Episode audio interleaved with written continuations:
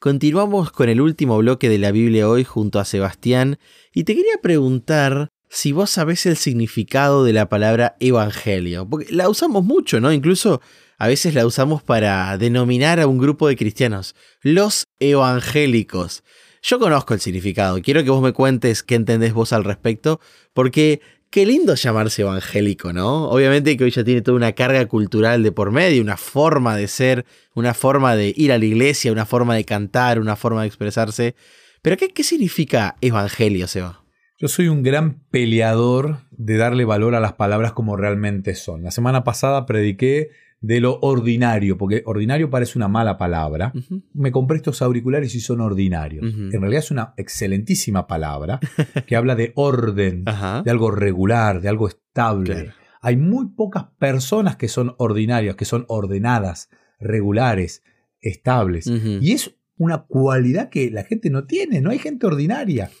Y, es una palabra que cuando uno la dice así pareciera una mala palabra. ¿no? Lo mismo pasa con la palabra evangelio.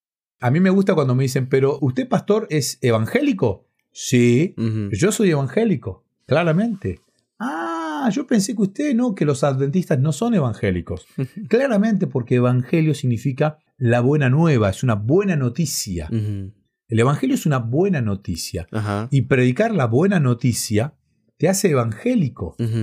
A ver, yo creo que no es una palabra que solamente califica a un grupo de, este, a un segmento del cristianismo. Yo creo que cualquier cristiano que predique que Cristo viene y que trae salvación es un evangélico y también un cristiano. Entonces, pensando en esto, la lección nos invita a reflexionar en la primera promesa evangélica. Y quería preguntarte en torno a esto, ¿dónde se encuentra? ¿Qué dice? ¿Cuál es la promesa, no? Porque vos decías que evangelio es una buena noticia, una buena nueva. ¿Cuál es esta buena nueva? Bueno, voy a leer una traducción que es la Biblia en lenguaje actual, y dice así el capítulo 3, versículo 15, dice, haré que tú y la mujer sean enemigas, le está hablando a la serpiente. Dios le está hablando a Lucifer, a Satanás, al engañador. Le dice, van a ser enemigas. Después la Biblia toda nos aclara quién es la mujer. Siempre la mujer es la iglesia. Pero no es una denominación, sino la iglesia, el conjunto de personas que adoran a Dios, porque eso es iglesia. Yo no voy a la iglesia, yo soy iglesia. ¿Correcto? Ahí también es una cuestión esto de palabras, ¿no? A veces le decimos, voy a la iglesia. No, vos ya sos iglesia. O vas al templo. Muy bien. Yo soy iglesia. Van a ser enemigas. Pondré enemistad entre sus descendientes y los tuyos. Nosotros somos esos descendientes. Y los de él un hijo suyo te aplastará la cabeza y tú le morderás el talón. Aquí ya nace la primera profecía evangélica. Este es el, resumen. Y hay muchos teólogos que dicen, si solamente tuviéramos Génesis, tendríamos toda la Biblia. Porque a lo largo de Génesis vemos todo el plan de salvación. Y claramente ya con este texto nos alcanza para entender que en un momento un descendiente le iba a pisar la cabeza. En el sentido figurativo, pero que la iba a derrotar a la serpiente. Y claramente Jesús, ¿no? Y aquí vemos ya la solución al problema del ingreso del pecado y de la muerte. Y Seba, quería compartir el versículo 21, ¿no? Porque el 15 es fantástico, pero la lección también nos invita a posarnos en el 21, porque vos mencionaste acerca de la desnudez, ¿no? Y quizás vos decís, estamos frente al pecado, ¿no? ¿Qué tan grave es la desnudez? Porque frente al pecado y las nueve consecuencias que el pastor nos mencionaba, había otras más graves, ¿no? Pero me parece tierno este versículo, Génesis 3:21. Y Jehová Dios hizo al hombre y a su mujer túnicas de pieles y los vistió. Y este versículo me hizo pensar, no sé, Seba, en un padre y un hijo, ¿no? Una madre y un hijo, una hija. ¿Viste cuando hace frío y tus padres te visten? O aquella persona con la cual te criaste, esa persona que ocupó un rol en tu vida, un rol paternal en tu vida, ¿no? Y yo más allá de la desnudez, siento ahí que Dios ocupó una vez más un rol paternal.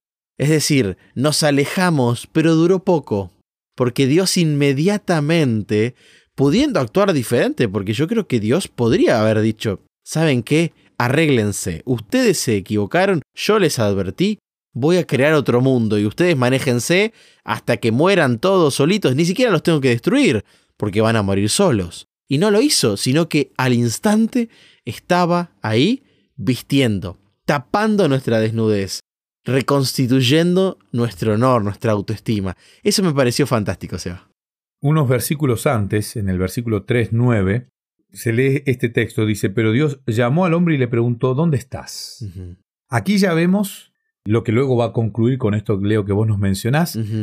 Primeramente, Dios busca a Adán y a Eva. O sea, no es Adán y Eva que buscan a Dios después de haber cometido un error. Yo tengo mis hijos y mis hijos, especialmente uno de ellos, cuando comete un error, viene culposamente a confesar su culpa y a pedir disculpas. Y me llena tanto el corazón esto, que él solo se dé cuenta del error y pida disculpas. Y a veces, claro, mis otros dos hijos es como que, ¿por qué a él no lo castigás? ¿Y por qué él, cómo voy a castigar a quien ya viene sin que yo me dé cuenta a, decir. a reconocer el error? Lo confiesa y te pide perdón genuino. En cambio, acá Adán y Eva se esconde la presencia de Dios y es Dios el que busca. Y él busca para invitarlos a dialogar, los busca para ofrecerles algo que no merecían, lo que llamamos nosotros gracia. Los busca para ayudarles a que se den cuenta de la magnitud de esta actitud de Dios hacia ellos después del pecado. Y también los busca para entablar este primer juicio investigador. Aquí se da el primer juicio investigador. Aquí vemos cómo Dios se acerca y les plantea esto de, a ver, ¿qué pasó? ¿Qué hicieron? ¿Cómo fue? Juicio, claramente, y son hallados culpables. Qué importante, ¿no? Pero ese juicio, Seba, que una vez que te haya culpable, como decías, te viste. es decir, soluciona tu condena, soluciona tu problema y te reivindica, que creo que esa es la faceta más linda de la justicia de Dios. No es punitiva, no es castigadora, sino que quiere reivindicar ese dolor y ese sufrimiento que tenemos. Y yo creo que en todo este trimestre no tenemos que olvidarnos que estamos hablando de la muerte, el dolor. Ahora nos estamos contextualizando, ¿no? Pero una vez que nos encontremos frente al dolor o a la pérdida, o nosotros mismos nos encontremos frente a una enfermedad que quizás nos está llevando a la muerte, entender que Dios a través de sus juicios quiere reivindicar nuestra vida, ¿no? Por eso creo que David decía, le pedía a Dios que lo juzgue, porque, eh, bueno, Adán y Eva no llegaron a ese extremo todavía de pedirle a Dios, juzgame, porque era la primera vez que veían la justicia de Dios en todo su esplendor. David, al haberse equivocado mil veces, entendía cuánto necesitaba la justicia de Dios, ¿no? Pero bueno, esto queda al margen del tema de esta semana. Seba, nos quedan pocos minutos. Última idea en la cual te gustaría que podamos reflexionar y dejar a modo de cierre de esta semana que ha sido muy buena y como yo lo decía, contextualizadora para el resto del trimestre. Bueno, el pecado tiene siempre consecuencia. Miraba el otro día una historia, leía una historia de una persona acusada injustamente en los Estados Unidos por abuso sexual y él va a la cárcel, luego es liberado de manera condicional y busca por todos sus medios un abogado para limpiar su legajo y que lo nombren inocente. Y el abogado le dice, te quedan 10 semanas y se termina tu este, sentencia, ya está, listo. No, me dice, pero yo quiero que se diga que soy inocente porque lo soy. Porque cuál era el tema, él cada vez que pedía trabajo, y es verídica la historia, cada vez que él pedía trabajo, aparecía en su legajo que él estuvo preso por un hecho de este, abuso sexual. Y nadie le daba trabajo.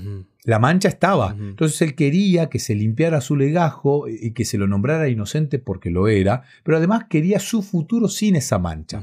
Bueno, Adán y Eva van al juicio. Dios los encuentra culpables, les dice la consecuencia, pero él mismo paga la fianza. Él mismo es el que mata al cordero, hay un derramamiento de sangre, ingresa a la muerte por primera vez a este mundo que hasta ahí no tenía pecados, muere un animalito y ahora ellos son cubiertos por la piel de este animal. Yo no me imagino que haya hecho frío, pero claramente esto era un simbolismo de aquel cordero que iba a venir a cubrir nuestro cuerpo desnudo, lleno de pecado, y que es Cristo, el Mesías, ¿no? Y, y me quiero despedirme con esto, ¿no? visualizar que más allá de todas las falencias que tenemos, de todos los errores, de las veces que nos dejamos llevar por nuestros sentidos, de las veces que comemos de los frutos prohibidos que Satanás nos está poniendo todos los días, que tengamos en mente que cuando acudimos a Cristo, Él ya venció porque ya le pisó la cabeza a esta serpiente y nos ofrece estar del lado de sus descendientes para gozar esta bendición de sentirnos libres, de ser cubiertos por la ropa de Cristo, de ser vestidos por la vestidura de Cristo. Y aunque nos, nos podemos sentir decepcionados, eh, cansados, abrumados, lleva tus cargas a Cristo, que Él está deseoso de vestirse con su propia sangre, con la sangre de Él, que la que derramó en la cruz te quiere hacer una vestidura para que vos puedas sentir la sanación del pecado y por qué no tener la esperanza de ver a Cristo muy pronto en las nubes de los cielos. Amén. Gran cierre, Seba. Y nos despedimos solamente por hoy, nos encontraremos la semana que viene. Y también quería agradecer la participación de Lucho. Eh, la semana pasada, Seba, ha sido muy lindo contar con él. Y bueno, por delante tenemos un trimestre apasionante y sin duda vamos a poder disfrutar del estudio de la palabra de Dios juntos. Seba, menciono la próxima lección. Número 3. Comprendamos la naturaleza humana. Ya vimos nuestro contexto, así que ahora la semana que viene nos vamos a dedicar a entendernos a nosotros mismos. Así que sin dudas va a ser una bendición. Gracias, Seba, una vez más por acompañarnos. A vos, Leo, a toda la gente de la radio allí en la universidad, a todos nuestros amigos que nos escuchan a través de Radio Nuevo Tiempo. Les deseo que el Señor les bendiga y los invito a que puedan estudiar diariamente su Biblia para que sea una realidad presente hoy en la vida de, de cada uno. Que el Señor los bendiga y nos vemos la próxima semana. Gracias Eva, nos encontramos la próxima semana y que el Señor los bendiga.